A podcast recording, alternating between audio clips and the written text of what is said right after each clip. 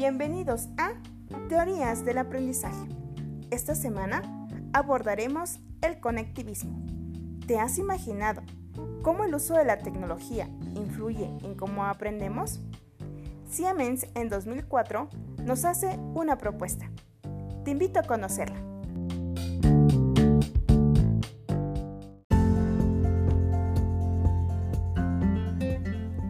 En nuestros días, el conocimiento está creciendo a una rapidez nunca antes vista. En consecuencia, los empleadores destinan una cantidad significativa de tiempo en programas de educación continua para sus trabajadores.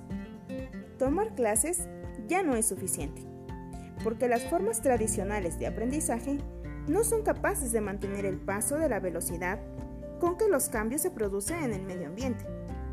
Siemens, en 2004, aborda el conectivismo como una teoría de aprendizaje para la era digital, convirtiendo así al aprendizaje en un proceso que ocurre al interior de un ambiente nebuloso de elementos cambiantes, los cuales no están enteramente bajo el control del individuo. ¿Crees que el conectivismo puede ser considerado como una teoría de aprendizaje?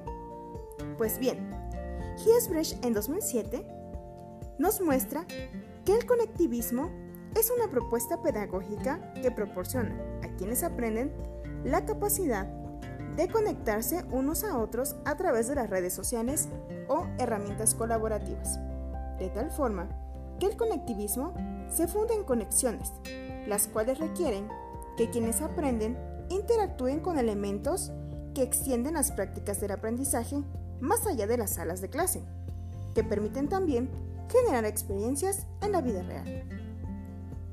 Es así que las herramientas de las redes sociales promueven una forma de pensamiento que trasciende las experiencias aisladas de cada estudiante. Las herramientas online pertenecen al dominio que hoy se conoce como Web 2.0, la cual facilita la conexión social en la web, donde cada persona es capaz de agregar y editar información. Te invito a nuestro próximo episodio.